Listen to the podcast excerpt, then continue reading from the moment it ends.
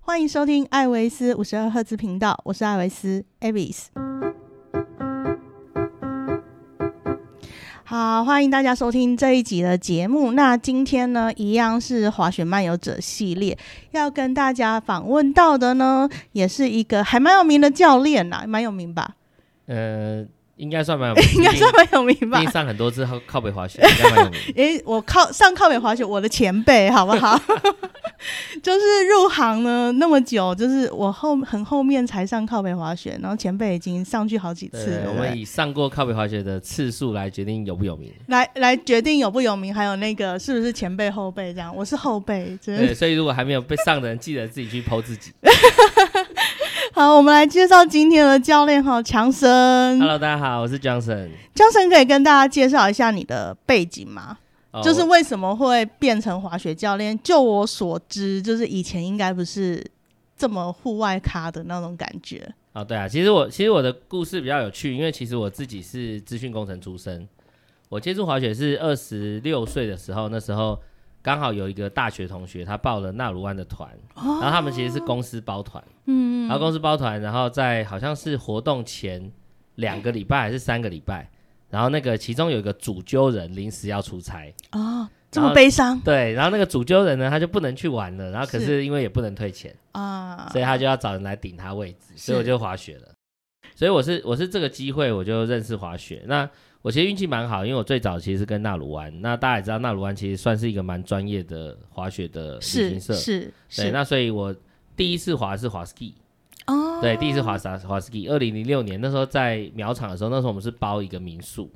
所以那时候包民宿的时候，它是呃很有趣，那个民宿叫 Blue Ridge。然后呢，哦我们是早上早餐中呃早餐加晚餐还有宵夜，早餐加晚餐，还有宵还有宵对还有夜，宵夜，所以所有人滑滑到五六点回去吃完晚餐之后，再再夜全部滑去夜滑，哇，然后夜滑回来之后还可以吃宵夜，这么好，对，非常非常好玩。那那当年的票价，我记得好像五天四夜含机票含这种三餐加宵夜，一个人才两万多，不到三回万，不去了哦，大家对，很抱歉回不去都了，回不去了，没有这对，件当事时真情的，很非常非常爽因。为旁边的教练安静，对，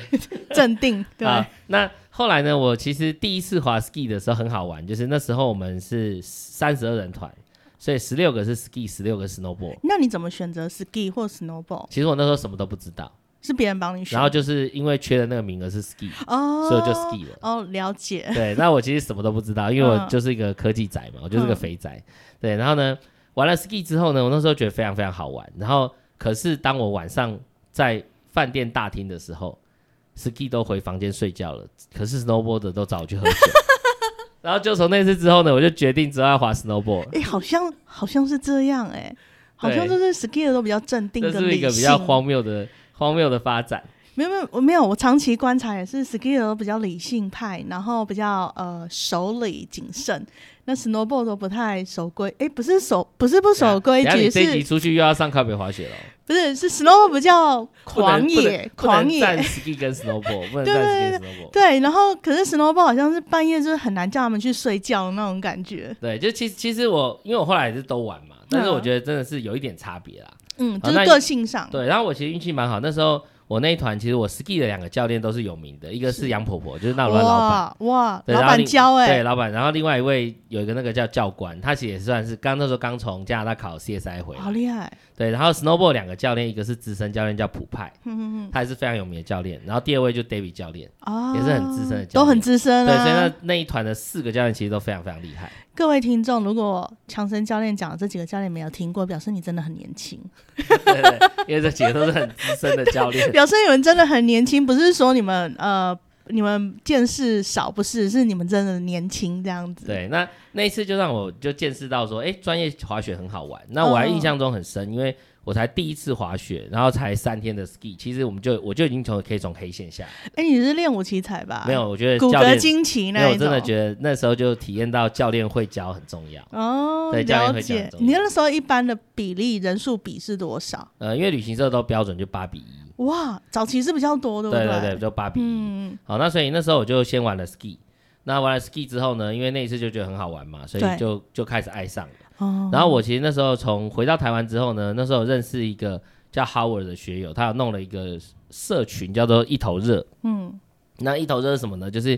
所有的就是很多户外玩家回到台湾，其实就是一头热，就什么都想玩，对有人揪什么就去什么，对，有人就划水就划水啊，对露营就露营啊，气弹就气弹啊，很好找，对，很好找，你不会很问说多少钱的，嗯反正反正就是揪了就去。对对对，对，所以我就为了滑雪这件事，我那时候就回台湾回滑了一整年小巨蛋的冰刀，每个礼拜去溜，这么你是有买那个什么没月有票之类的吗？没有，就是为了要滑雪，然后为了想要隔一年滑雪滑得好，我就溜了一整年的冰刀，一个可礼拜是，去在那两次之前，你的运动状况就是怎么样？完全都没有啊，就是都没有运没有动。特别做运动，那你那三天滑雪不会觉得说体力有点不支，还是？呃，就是蛮好玩的，就是但是其实没有办法滑得很好。哎，请问当年是几岁啊？当年是二十六岁啊，哦，难怪，对对对，那时候年 轻。因为毕业没多久，退伍没多久，对对就对对是体力正好对的第时一候阵好的时，候对对对然，后就非常非常好玩，所以可是我就因为滑雪这件事情，就回台湾开始玩各种运动。哦那因为我第一年滑的是 ski，是所以我那一整年玩的都是冰刀跟直排轮，呃，都是相关的对，啦，都是跟啊对双两只脚双分开有关的，一只脚都有一个那对个对，一只移脚动是的有东一个西，移动的东西的，对对对那我到隔年呢，我还参加了一次的 ski 团，哦，然后接下来我就转 snowboard 了，怎呃么样下定怎么样下定决心，就因为是哎因为 boulder 会找我喝酒，所以第二年又发生一样的情况，就是没有就 ski 去睡就觉，基本上又剩包的在喝，对，因为我后来发现，在回台湾玩的比较疯的，身嗯也边是的包都是的 boulder，哦，就所以你大就多都是 boulder，所以你就决定加入包的，对这对，样我就子决定加入 boulder。那我回来，所以我第一次滑 snowboard 的地方是野泽，哦，对，是那时候好地方对哎，很棒。啊然后那一次好像是七天滑五天还是四天，忘记了，然后蛮多天的，嗯对蛮对多对，天那的是。蛮多对的，啊，我当时的那个教练也是蛮知名的教练 Chris，嗯，就是现在在那个欧普雷帮忙做 snowboard 训练的，嗯对 Chris 教练， Chris 教对练他也是蛮资深的教练。是对，然后那时候滑了 snowboard 之后呢，因为滑 snowboard 回到台湾，我就开始玩冲浪、滑水，又进入蛇板单板的世 对，界，漂移板、 长板就开始玩所有的板板类，类对对哦所有的板类。那我就再也不玩冰刀了，呃，之后就从此就在玩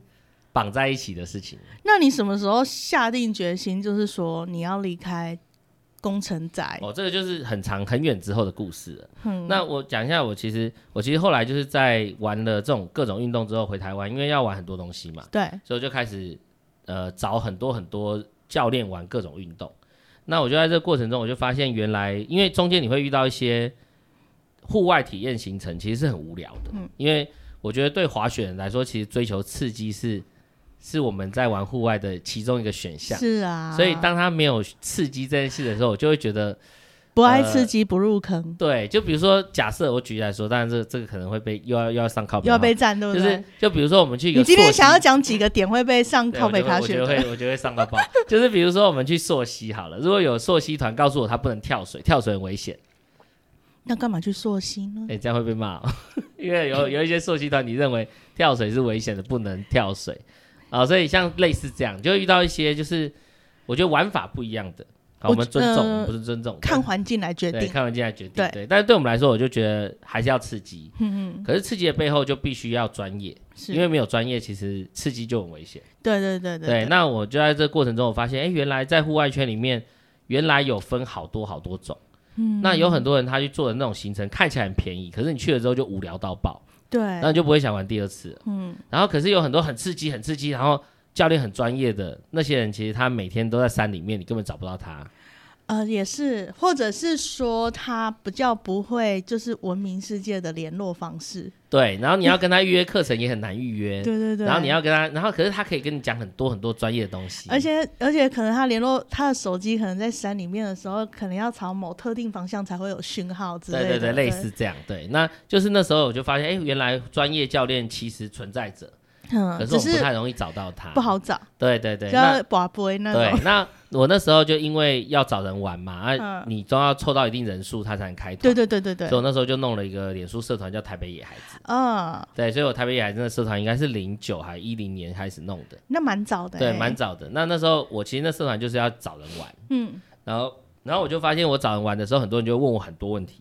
嗯，那我就觉得，哎、那大家问我很多问题，大家又想要找我带他们去玩，是，那我就觉得，那我干脆就考个教练好了。所以就这样去考教练啊对，了。所以我一零年就考了纳鲁安的教练。哇，对，所以那时候开始带团是因为考单板的教练对吗，考单板教练，嗯，嗯对，那时候决定考单板。我后来就在呃那一段时间都没有玩双板了，我是前年才又重重新考。新回对重新回板双这样板子，为了活下去呃，为了活下对对，双板是为了为了让课可以满一点。 对对对对对对，所有的教练其实呃，雪圈是这样啦。如果你教练是双期的，会单板跟双板，你的课当当然就是比较多，因为两种都可以教嘛。对那虽然大家会觉得单板很帅，但是其实单板的课程是就是一半的量，对，哎、其实我觉得以市场比例来说，单板大概三成，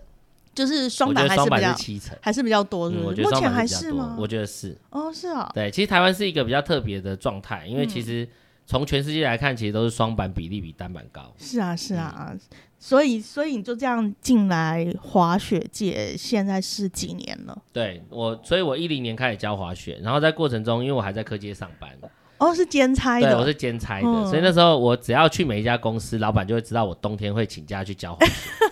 你那时候都请多久？其实不多，那时候就可能一年带个两团三团，就所以就顶多请年假，年假加一点点而已一整年的休假就差不多了，对，就基本上就没嗯了，嗯基本上就没有了。所以其他时间都不能休假、哎，对，就其他是都不能休假， 对就只能累积到冬天。对，所以你就可以想象那时候心情有多郁闷。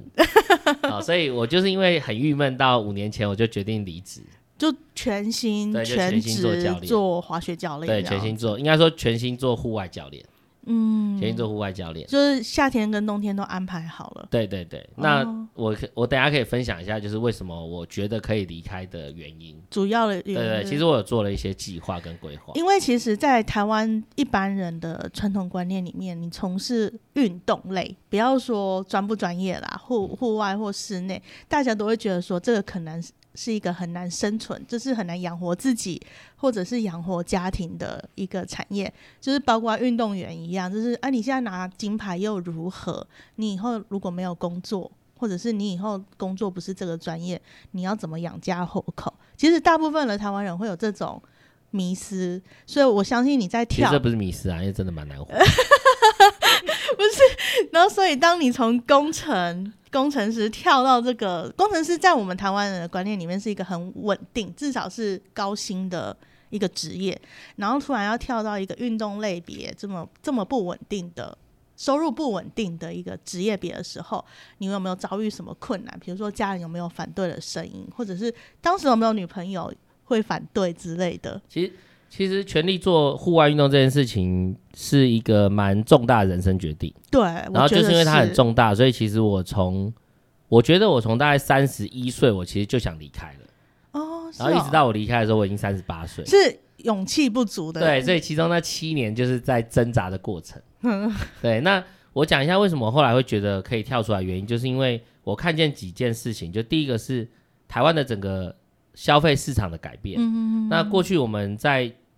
以前很爱谈一件事情叫 CP 值，啊，那 CP 值这件事情其实是摧毁市场的一个毒药。我认为是对，因为其实没有 CP 值这件事情。我，因为 CP 值中文会把它翻成物超所值，对不对？其实这几年我也是跟其他旅游的 podcaster 主持人在讨论说，其实我们不应该追求物超所值，而是应该追求物有所值。对，然后那个值我觉得是价值。对，因为你不可能超值，超值这件事情本身就不合逻对辑不合理啊，。对，这是不合理的对对一件对事情。对，那你会看到几件很重要的新闻，像比如说之前的食安风暴，啊、对，那等个就等的是事物情超所值对嘛。，所以你会看见，其实所有我们以为的物超所值背后，其实都有我们没看见的问题，对它才让你以为物超所值。是那我自己看见一件事情，就是整个台湾市场，尤其是像我平常住在台北，是你会发现高单价的有名餐厅，它是络绎不绝，而且一直开下去，而且嗯还要排队。没错，可是你反而看到那种九十九元店、十元店，嗯全部消失在这个市场上。就是它撑不久，对，原因是因为就像我们最早开始，大家就去淘宝买一堆大陆品，嗯就来之后发现东西很烂，或是甚至是假的，然后我们就会发现原来 CP 值是一个谎言，然后这些 CP 值其实是想赚快钱的商人想出来的手段。对对对，那所以因为大家被骗过了，所以市场上的人其实已经开始重视价值这件事情。嗯，那我第一个我是看到市场上开始重视价值，第二个我看见户外运动的专业人士的投入的人越来越多，嗯，那这些专业投入的人士其实应该让别人认识它的价值，是对，所以我就决定离开我本来的科技业，然后我来做运动专业运动平台。也有可能那个时候就是台湾经济发展到了一个程度，那大家开始追求除了工作生活，希望在生活中有一些呃别的东西来丰富一下。那户外发展可能这个时候刚好也起来，对，其实其实我觉得中间还有很多呃地球带给我们的契机，啊，对，嗯就包括之前有遇到一些金融风暴，哦是是很是多科技的人变成无薪假，然后他开始发现，本来其实无薪假的时候，所有工程师会你有担心。遇到那一波吗？有啊，我有遇到哦啊，是当然哦有，大家都有遇到啊哦，啊我被裁了三次，我以为你年轻嘛没，有没 有。然后然后你会发现，你会发现其实，在那一段过程，每个人都会担心他的无薪假让他薪水变少会活不下嗯去。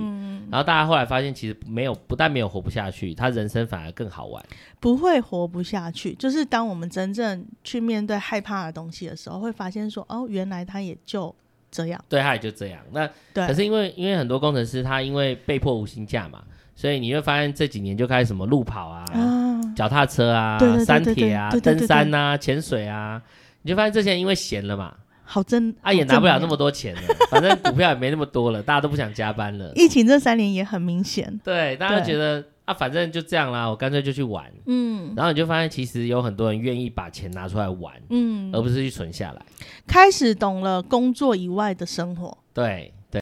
找到一个生活的平衡。对对对，他们开始去找一些东西，会让自己的压力释放啊，或者是哎，除了工作、家人、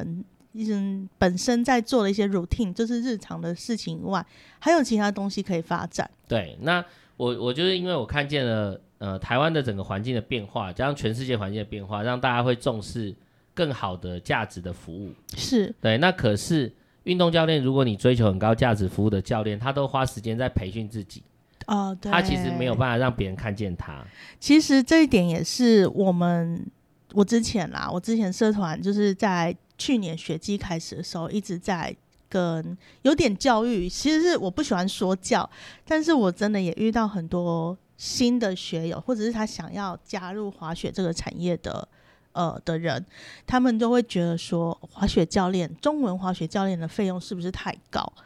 那其实我要花很多时间跟他们解释说，一个教练的养成，它其实成本是很高的。就是说，这个教练他可能自己要在身上，光是上课他可能就要四五万丢下去，考个试也要四五万丢下去应。该是两三二三十万到一百万，嗯没有没有，我们要累加上去嘛，对不对？然后他考这个试一定是在国外嘛，对不嗯对？所以他要自费机票过去，然后他还要在国外找到住宿，然后还要三餐。所以简单来讲，一个教练他考到一个基础的执照的时候，三十万是喷掉的，嗯对一定是最起码没有。对，最起码最起对码然后他考到这个东西以后，他还要精进自己的技术，然后他来教你。他教你的时候呢，其实有上过课的学员都知道嘛，你一开始在地上挣扎的时候，是教练把你拉起来，教练把你爬背起来，或者是你要跌倒的时候，教练还要防止你跌倒。其实，其实那个部分教练没有技术活，教练只有体力活。对，没错，没错，没错，没错教。练是非常耗体能对的，教就是练教练在赚的是皮肉钱，对对对，那个东西是，呃，有时候我相信有一些新手教练会想说，我考教练难道是为了为了在雪地里面 救你们吗？对他们心里一定也有疑惑，因为他们已经花了很多钱。可是，可是我觉得上过教练课的学员就比较不会跟我讨论说啊，教练的费用是不是太高这件但这事。个前提是有价值的教练，是啦，是，对，前对提是有对价对，值的教练，就是愿意救你的教练啦。对。其实其实这件事情就但是他不一定要背你下山。 对对，通常不会被选下山，我们被会被告性骚扰，长得帅的就不会。 跟跟人有关，跟颜值有关。都看不到对，都包成那样了。对，但但刚刚 Avis 其实讲的，我觉得蛮好，就是其实重点是那个能不能够帮你下山的教练，对然后可以帮你下山的教练，通常他都花很多精神在培训自己变很强。对，就是有一些教练就是很简单的讲几句话，你会懂。那有一些教练可能讲十分钟，你还是不理解他他要求教练希望我做什么动作这样子。对明明都是中文哦，可能台语也用了，对，但是就是不能理解。嗯，那这个差异是在什么地方？我为觉什得么我觉会得这样？其实你呃滑雪圈很有趣哦，就是如果你要考一个 Level One 教练，其实很简单，就是我老实说，你花个十天时间找一个教练专心教你十天一对一，就可以考高了？我觉得你就考到 Level One 了。哦，对，但是你要成为刚才讲的这样的教练，就是用讲了，人家都听得懂了。对，就没有那么简单。对啊，因为你可能要经历可能教过二十个人、五十个人、一百个人的不同的教学，是然后你要从里面去思考怎么帮助他们。嗯，那这很多东西都跟你考到 Level One 之后，还要再继续累积实务经验，或者是你可能要继续往 Level Two 啊，甚至更多的经验去累积才能达到的。是那一个好的教练，他能够教得好的很多原因，就第一个，他本身滑行能力有一定的经验值，因为他可能在各种雪况、各种地点、各种不同的环境，他都滑过，嗯，然后甚至他在不同的环境他都教过，然后不同的各种拐瓜裂枣的学生，他都有遇过。哎、不要不要，哎、我给你机会，我给你机会再啊各种修正一下。呃各种各种、嗯、各种呃各种呃各种的状态的学生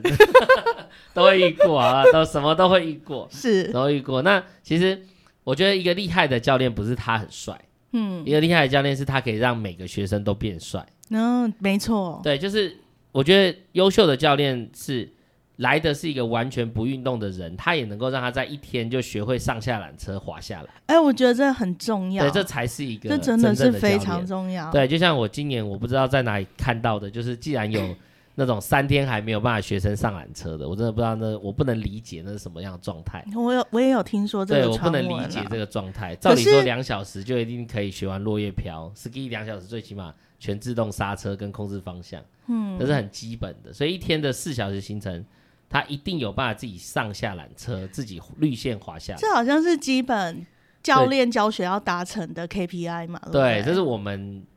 就是觉得就这是应台该是湾一个教最练基呐、本台湾的教练呐、对，对，可是我觉得今年好像好像没有这样的状态，所以我觉得价值这件事其实是教练要去去去，应该说教都是教练的人，嗯应该要共同有一个使命感去完成这件事情。是对，那所以我才出来做这个平台，就是希望对能够做这个事。这个。其实强生出来做平台的时候呢，我心内心也有疑惑，因为其实台湾的滑雪平台有很多了。那呃，其实我觉得有一个共通的问题，其实以我这个社团在。很多学友在询问找教练的这个状况下的时候是，他看了很多平台，学友不是没有做功课，大家都是会做功课，他会去不同的教练平台看，但是他看完以后还是来问人，所以这一些教练平台可能在第一时间内是没有办法解决他心中的疑惑，那他心中的疑惑可能就是这么多教练，我到底该选谁？嗯，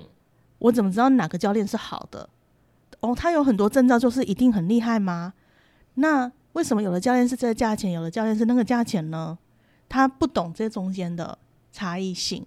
那这个价钱的部分，可能跟资历，可能跟学场什么都有关系。但是所有的平台，可能第一个最重要的目的是，一般学友没有办法满足的，就是说我无法挑选。即便是你给我这么多教练在上面，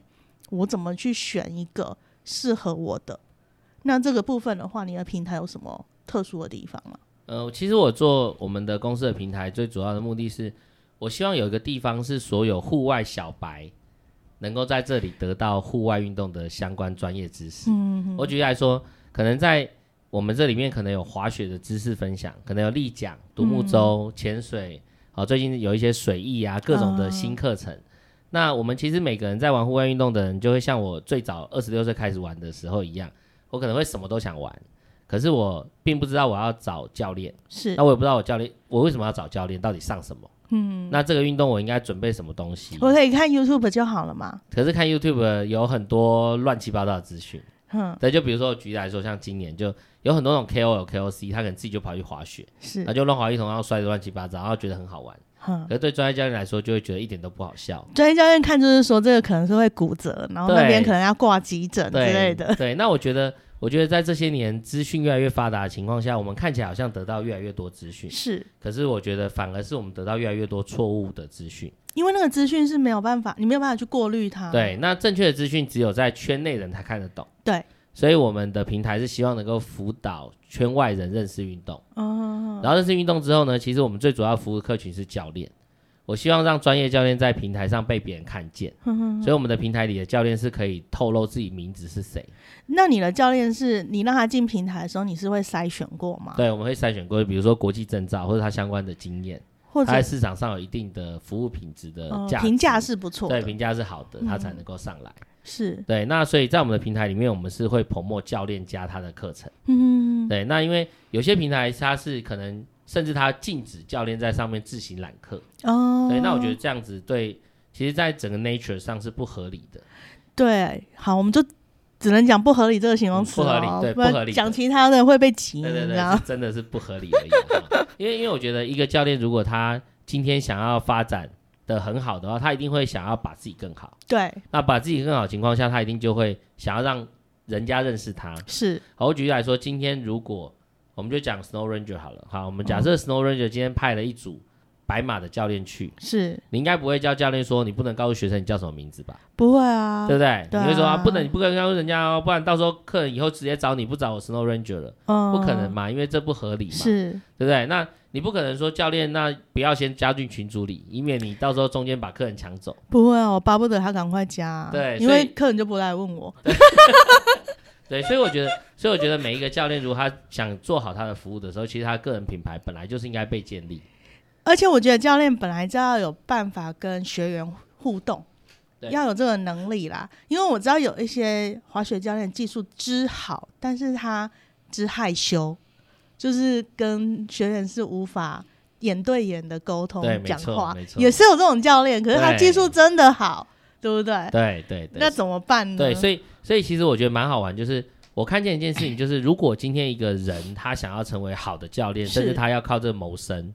其实他做很多事情，嗯专业训练只是他的其中第一步而已。对，那他接下来他要学什么？他要学会跟客户沟通，是啊，他要学会做个人品牌经营，是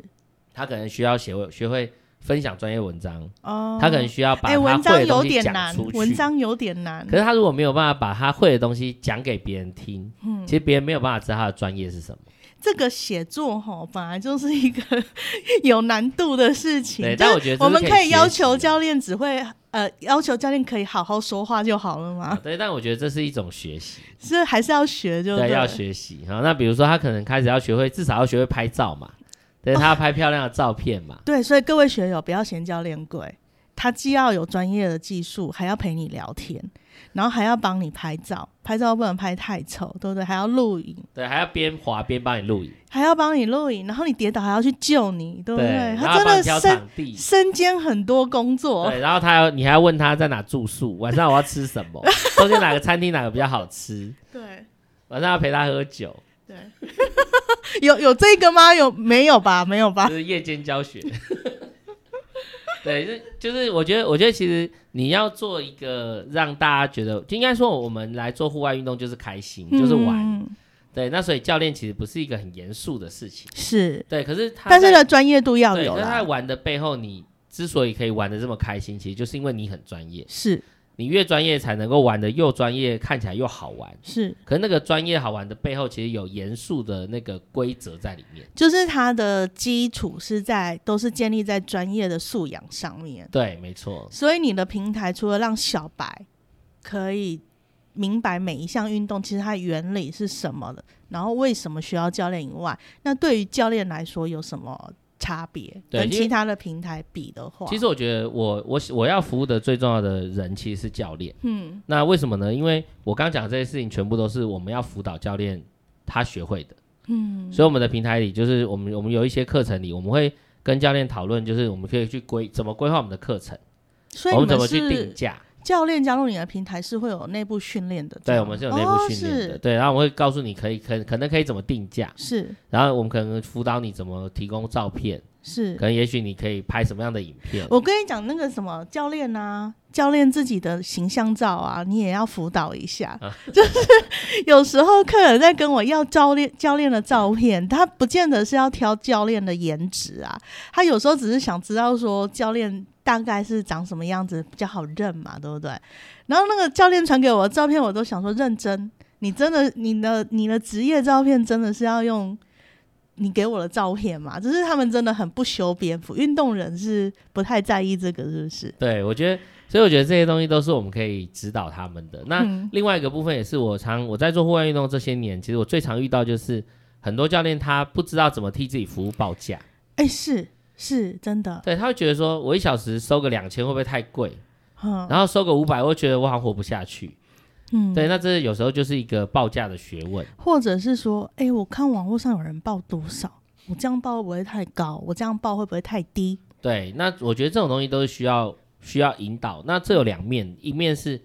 教练要先自己很专业，嗯 那因为你很专业，你的很贵的钱别人就愿意买单。嗯，那第二个部分就是我们一定要教会大家为什么要找教练。嗯，那为什么教练这么贵？嗯，好，那我觉得这件事情其实是需要教育民众的。嗯，那其实像最近蛮可惜，就是有几个什么自由潜水意外啊，是是溯是溪的意外、啊，因为夏天到了，登山的意外啊等等。其实有的时候是发生在什么呢？可能许这些去玩的人，他并不知道他玩的东西超过他的能力范围。他可能觉得说，我自己有从事过这样的运动几次了，应该是驾轻就熟，可是忽略了大自然的变化，可能是你不是几次就可以驾轻就熟，对，需要就几年。对我举例来说，就像潜水好了，我们蛮最常最常听到的潜水意外都是他可能是有经验的潜水者，对可是这个地点他没去过。对，然后他没有找当地的前导，真的，对，所以他其实不会知道现在的环境怎么样。没错没错可，是他又觉得请前导要花钱，是对，所以我觉得大家对于户外运动要花钱找专业的人带这件事情是需要被教育的。嗯，对，那很多人都会问我说：“诶，那我不想参加两千二课程，我能不能五百体验就好嗯， 体验这件？”事情，对，但是户外运动真的没有体验这件事情。因为出去就出去啦，对，因为你今天，比如说我举例来说，你今天拿着滑雪板在山顶下来，我可以体验看看滑下来的感觉吗？ 就是不行啊，因为你就已经在山上，你下来就是冲下去，对，所以你没有教练教你刹车，你就是没有办法体验滑雪。没错没错。那你今天说你要潜水，你要潜到水深十米，我可以体验潜水看看吗？像现在有体潜水体验，对可是这个体验潜水其实你根本就没学到潜水，是对，所以它真正你真的是需要学习一些专业技能。潜水可以体验是水费还是水？费有潜水体验，真假？它是教练提着两个人，左右各提一个人，然后就咬着呼吸管就把你提下去，再提上来。哦哦是哦，对，然后所以这个事情其实常发生意外，你对啊，因为那对，个因压为力啊，对，因为那个而且那个人他根本就没有具备专业知识，因为我记得我水肺训练的时候是练很久才开对，因始为往至下少要来，先在游泳池，对啊，对啊然后会了之后才会到海里嘛，没错没错所以，其实海底这种体验潜哦循水，序渐进，对，其实都是有风险的。是可是为什么市场上那么多体验课程，就是因为没有有人去教育他们，有你应客人该要要付求对，这有样客人要求，他觉得那我有钱，没有有客不人赚要很求可的时惜候，他是可能有一些业者会觉得说我先赚这个钱，但是有一些业者会。呃，可能就说不过消费者吧，就是他无法让消费者理解说为什么他不做体验这件事情。嗯，那这时候就是专业专业素养够不够？你有没有有有没有办法用专业来说服对，消费说者服？消费者愿意付对这个对钱。对对对，对像我觉得就我随便我再讲一个，比如说像冲浪好了，嗯我觉得冲浪这种租板不教学这件事情就是不对的，嗯啊，所以才会造成海上有那么多冲浪会意冲外撞啊，嘿撞来撞去，然后一些比较资深浪人就会讨厌那些小白来乱抢 浪。原因是什么呢？原因就是因为冲浪，如果有上我上两小时课两千块，租一天板五百块，是那他就觉得就我我租一租天板板我就自己试好啦就好，我试对四四天，难道我学不会吗？很抱歉，嗯你就是学 不会。真的真的，对，因为你连怎么出去、怎么追浪，然后甚至一些冲浪礼仪，你其实都不懂。可能都出不 去。对你不但出不去，而且你如果真的体力很好出去，你就跟其他人会相撞，嗯，然后其实很危险。对，对，所以这个东西因为没有专业课程，而且大家没有认知需要专业课程，对，所以我们平台就希望告诉大家，这些每个运动你都要专业学习这件事情。对我我很认同啦，只是说这个可能真的需要有一段时间来慢慢教育一般的消费者。对，这个其实是需要教育的。就是因为他一个人可能是两千块，他可以；如果他今天是家人出去，他可能就不止两千块，嗯他花下来可能就是一万块。这时候他就会思考，对，可是可是当户外运动如果是不愿意花钱的话，我觉得那其实风险存在着，你就不应该玩这个运动。对，对，要不然就很因危为险。那个很危险，对，因为是很危险，而且真的是会是有出事的。不出事都没事，但是出事都是蛮大的事。，对，因为只要是 户外，对对啊，所以像上礼拜也是有，就是什么踏浪就被卷走，死了好几个嘛。对啊光这个礼拜就有好几个。因为台风要来，为什么对大家要去踏浪？对，那就是因为其实大家都没有，就是就是台湾太多这种运动小白、嗯，户外小白，对，那他们就没没有人去教他们专业知识，我觉得这其实蛮危险。所以你现在平台已经完成了全部了吗？百分之百完成了吗？没有，我觉得我们平台 我们平台现在大概在百分之十的阶段，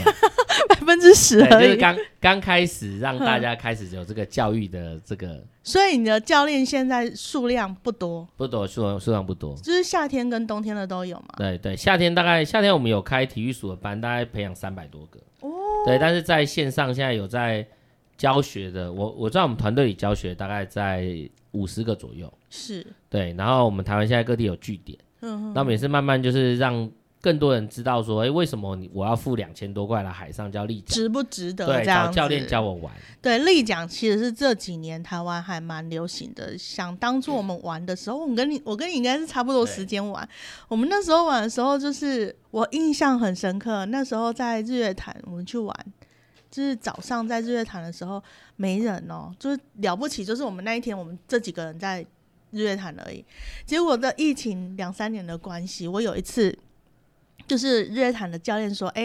a b i s 你来支援一下。”我就说：“好，我去支援。”凌晨五点，日月潭中心，少说一百人，一百个人，一人一个立桨，然后在日月潭的潭中心，你可以想象吗？大家都不睡觉的，是不是？对啊，但是真的很漂亮。可是真就的很很夸漂亮张，我就是想说，当初可能只有五个人，然后现在是一百个人呢、所以立奖是这几年台湾超流行的，然后加上说可能有一些呃节目综艺节目的还有推波往助往澜美拍照，往美拍照很嗯很很很明显啦，就对，啊是往还美拍照，蛮多蛮多的这样子。对。那但是它也有它的风险，对不对？对，就比如说我举例来说，我们拿我们拿立桨来说好了。那立桨其实很多人都会觉得它是拍照工具，可是这个东西其实它本来是冲浪来的，所以对立桨对它对其实是做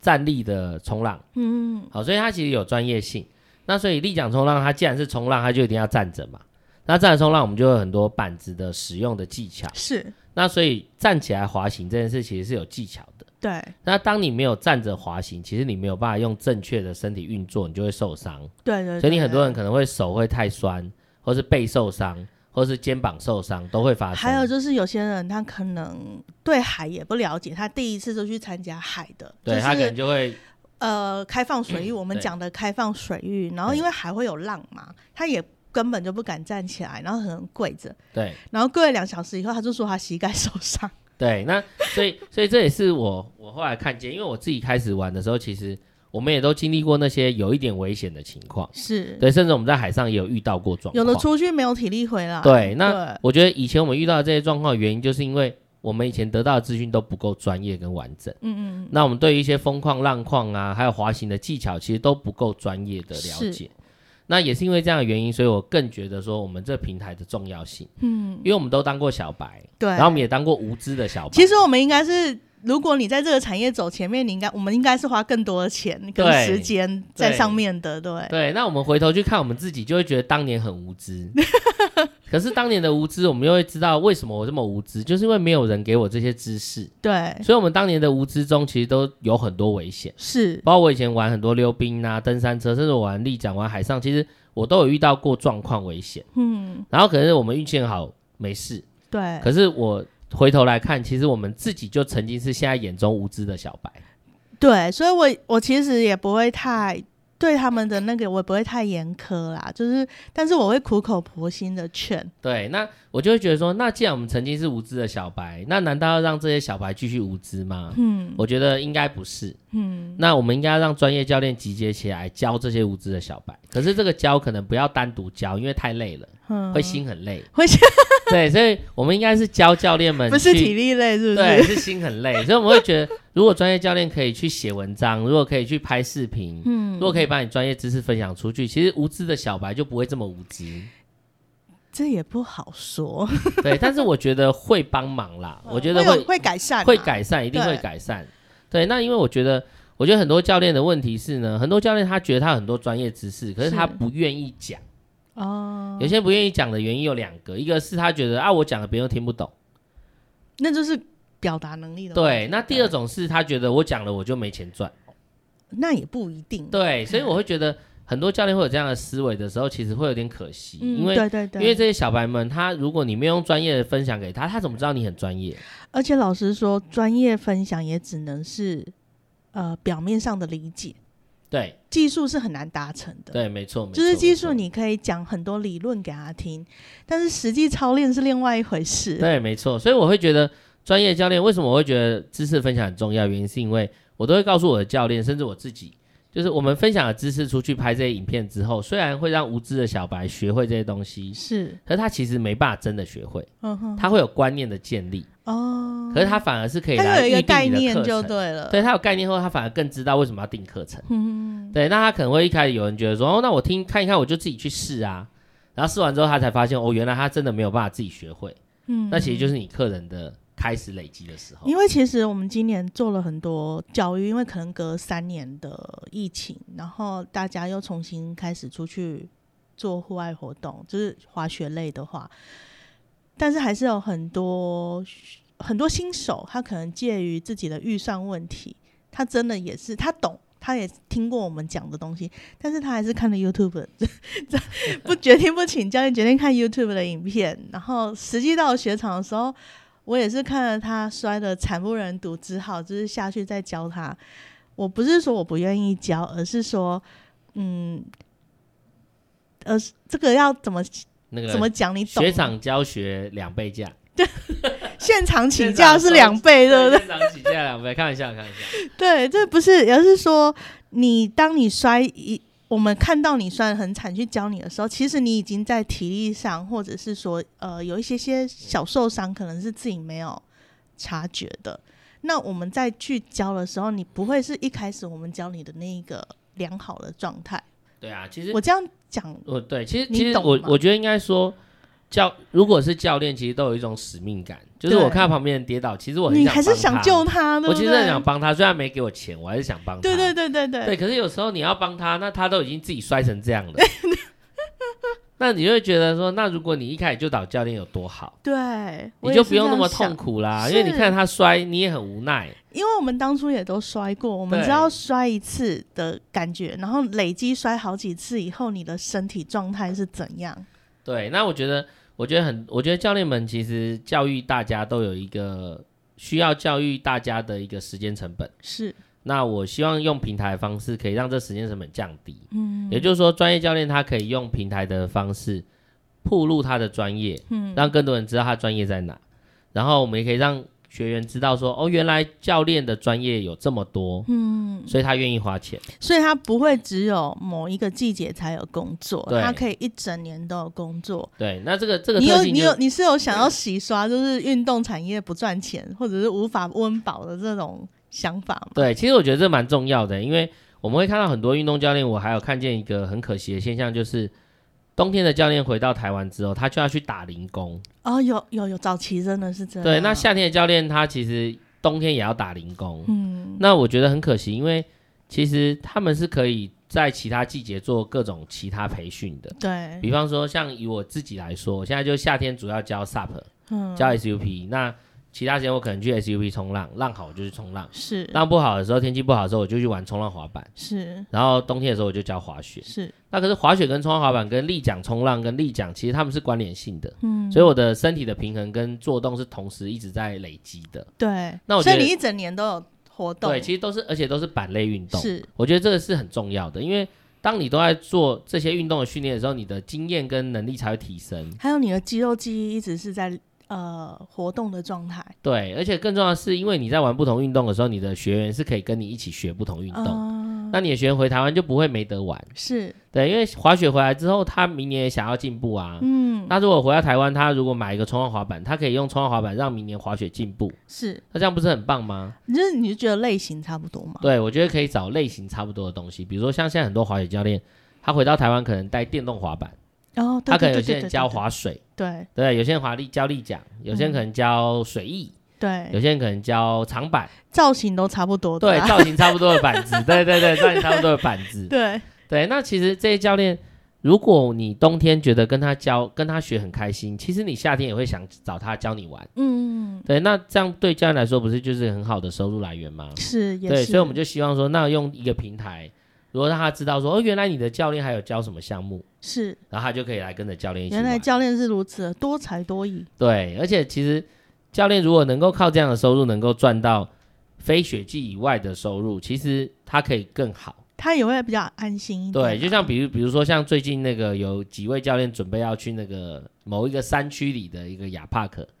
对，要开始开课程。哦，是啊，对，那这个课程就是我们其实很多人都不知道，原来台湾有干式跳台。嗯，对，原来台湾台湾有干式跳台可以跳。嗯那这件事情其实大家不知道，一开始没有，其实亚帕克是一开始也比较低调啦，对对对对，就是对学友自己盖的嘛。对对对对对，那现在干式跳台现在就只有亚帕克、九二帕克跟那个 Snow Sensei 嘛。对对对对，那其实他们都需要专业教练带才比较安全。是对，那之前没有推的原主要原因就是因为这些开这个场地的人，他也怕出意外，他也怕对出不意外，对因为他很怕小白来乱跳。没错，对，所以我们就可以去规划一些比较专业的课程，嗯甚至我们说服一些冬天本来就很专业的教练，是在这些地方驻场教学。是是是，对，那但是这些教练又觉得说，我又不好意思收来的人太多钱，好，这时候我们就要教育他们，你还是要赚该赚的钱，因为你还是要活下去。这个也是非常专业而且技术性的课程，也不是说小白就可以上课了。老实说，他也是要有一些基础的学友们去从从事这个课程，哎，去去报名这个课程比较合适。对，就是我们像我们可能定义要来这个的，最起码你红线要很顺的 S turn，嗯，对，就那是你怎对么速度不怕你。怎么怎么判断他红线真的很顺？我觉得我觉得学友自己讲的都不太准。对，但是他如果没有这个能耐的话，其实他到那里他就变成是可能就跳不了，你们要说影片给我看，对他可看能你只的滑行影片这他样可能就子，只能在那个下坡道上 直接刹车，然后落叶飘这样。对。所以你你这样子，其实你目前的状态就是你的每四季其实都安排得宜，然后你也希望说你的平台可以帮助大部分的教练，就是一年四季他们的工作的状态都是稳定的。那对于消费者来讲的话，不管他们想要从事什么样的户外活动，一年四季你都有提供。对，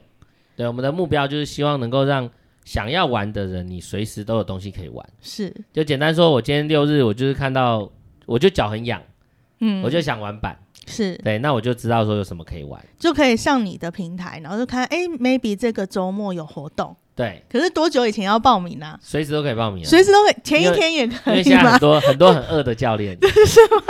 所以前一天报名也安排得到吗？对对就对是我一个除幕了突我然以想外到，对，我不好我不好安排，哎要指定的话要早一点就对，了指。定要早一点。对，所以这么呃，你这个平台做几年了？平台四年了，四年做了。四年了，哦，就疫情前一年开始对做，对对对，就碰到疫情我了们去年大概服务了快三千个客人，哇，那很赞呐、对，其实还蛮多的。啊嗯，那因为我们就是玩各种户外运动，那我是觉得这个平台其实最主要价值就是，我真的是最希望是所有的运动教练能够靠这平台，能够四季有收入。嗯，那我觉得运动教练只要四季有收入，他就会愿意花更多时间来培训自己。哦，对，因为我们很多教练，不要看华语教练好像很好赚，其实一点都不好赚。嗯，因为他一个冬天，他就算每天满满满，他扣掉他的住宿、开销、机票。也没剩多少，嗯也没剩多少，然后他还会去做 off season 的训练，对，然后甚至他还要继续去考 level two、level 三、park、level 四，然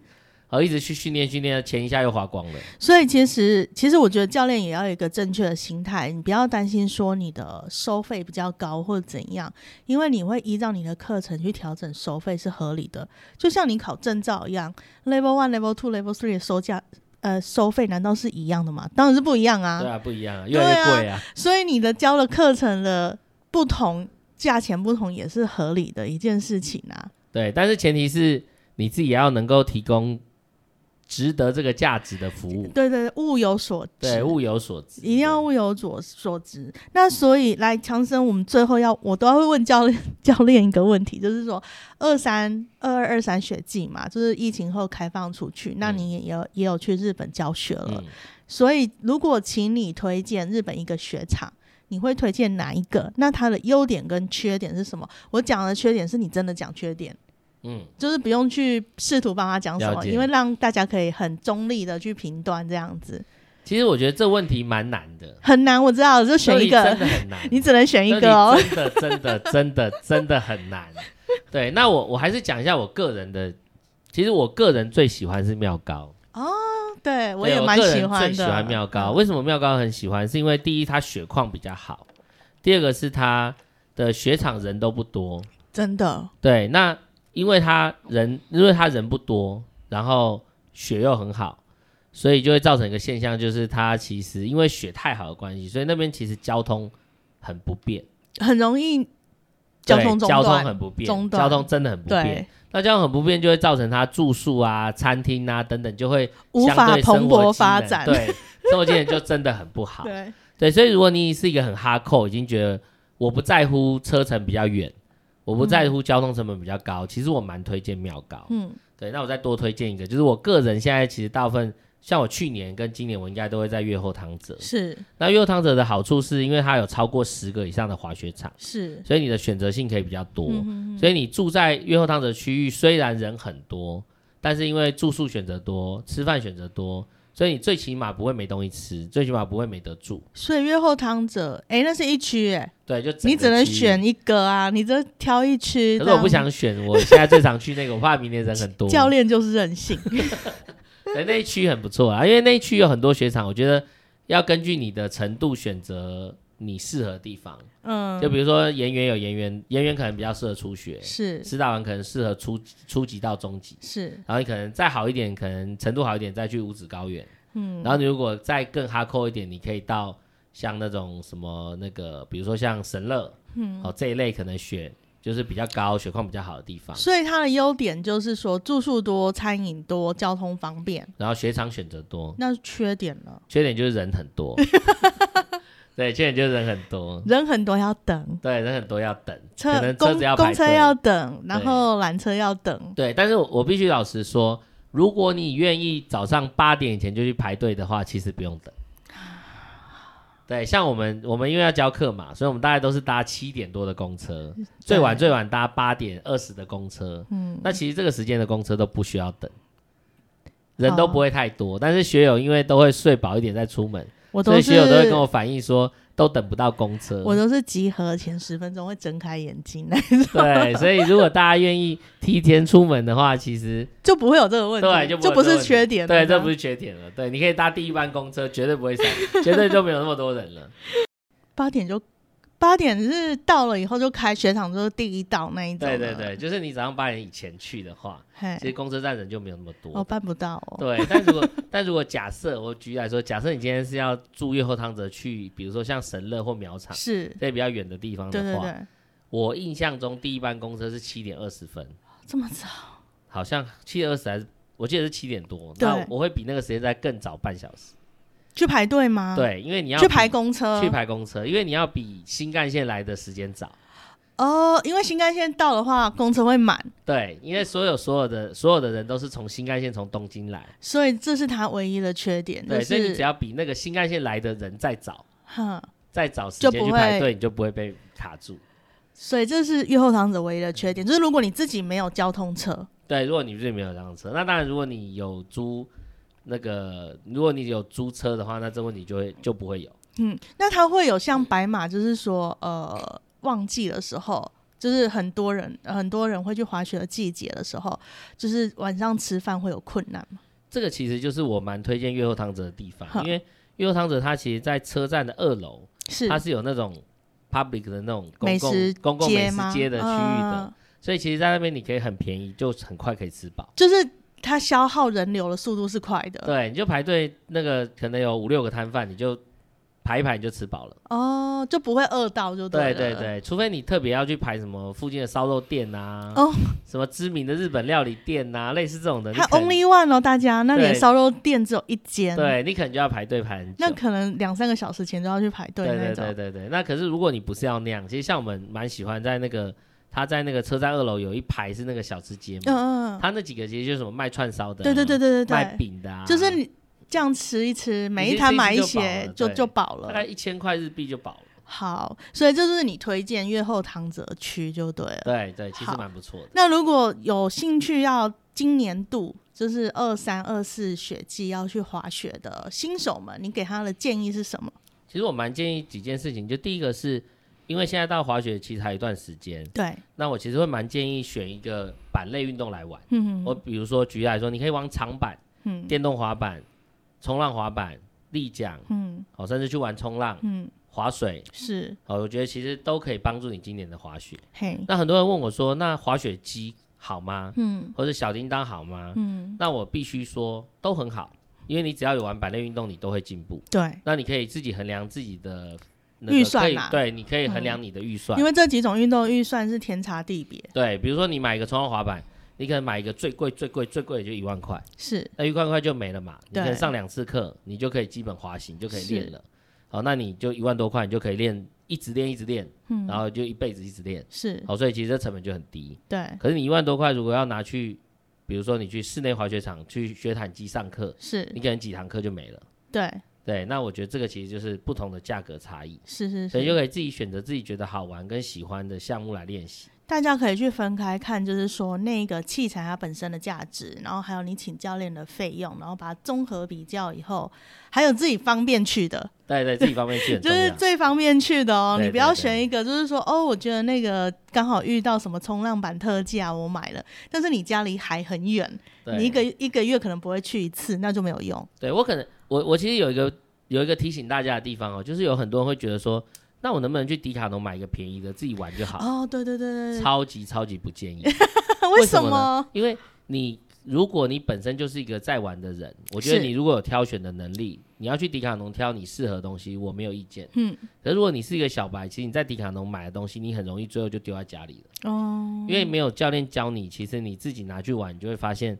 它没有你想象的这么好玩。是对，那没有那么好玩，原因不是这个运动不好玩，是因为你根本不知道这个运动怎么玩，是，所以其实这会有你就不会觉得好玩，然后最后你就会、就会把它你就会默默的放弃旁边积灰对尘，你就这会样子放弃大扫除的时候还要把它扫出去。对你就会放弃它。对对对，对所以你的建议是，如果今年冬季大家想要投入滑雪运动，其实平常的运动也不可少。对，你可以至少如果你我举例来说好了，假设你玩一个冲浪滑板，好、它可能就可以让你训练平衡、训练肌耐力，然后还可以训练一些滑行跟对速度的感觉。是不会是怕速度，对，，那其实你到雪场就会学非常快，嗯，对事事半功倍吗，对，是，事倍功对半，是呃事半功倍，事半功事倍。半功对倍，事半功倍对 好，我们今天谢谢强生来讲一次你的那个平台的名称好，我也把它放在那个资料栏里面。好，我们公司叫宝岛野孩子户外探索，所以是，我们希望你在我们的网站可以得到各种运动专业知识，就是 FB 也有，然后网对站也有，网站这也有样，IG 也有， ，IG IG 也对我们有对，YouTube channel，有介绍很多的，通通都有，通通都有，名字都一样。对对对，好，然后呢，如果你要参加上面的活动的话，前一天报名都可以，但是如果要指定教练的话，要早一点。对对，没错没错。好，好，谢谢强生啊希望我们大家可以一起来出来玩，谢谢，拜，OK，拜拜拜拜。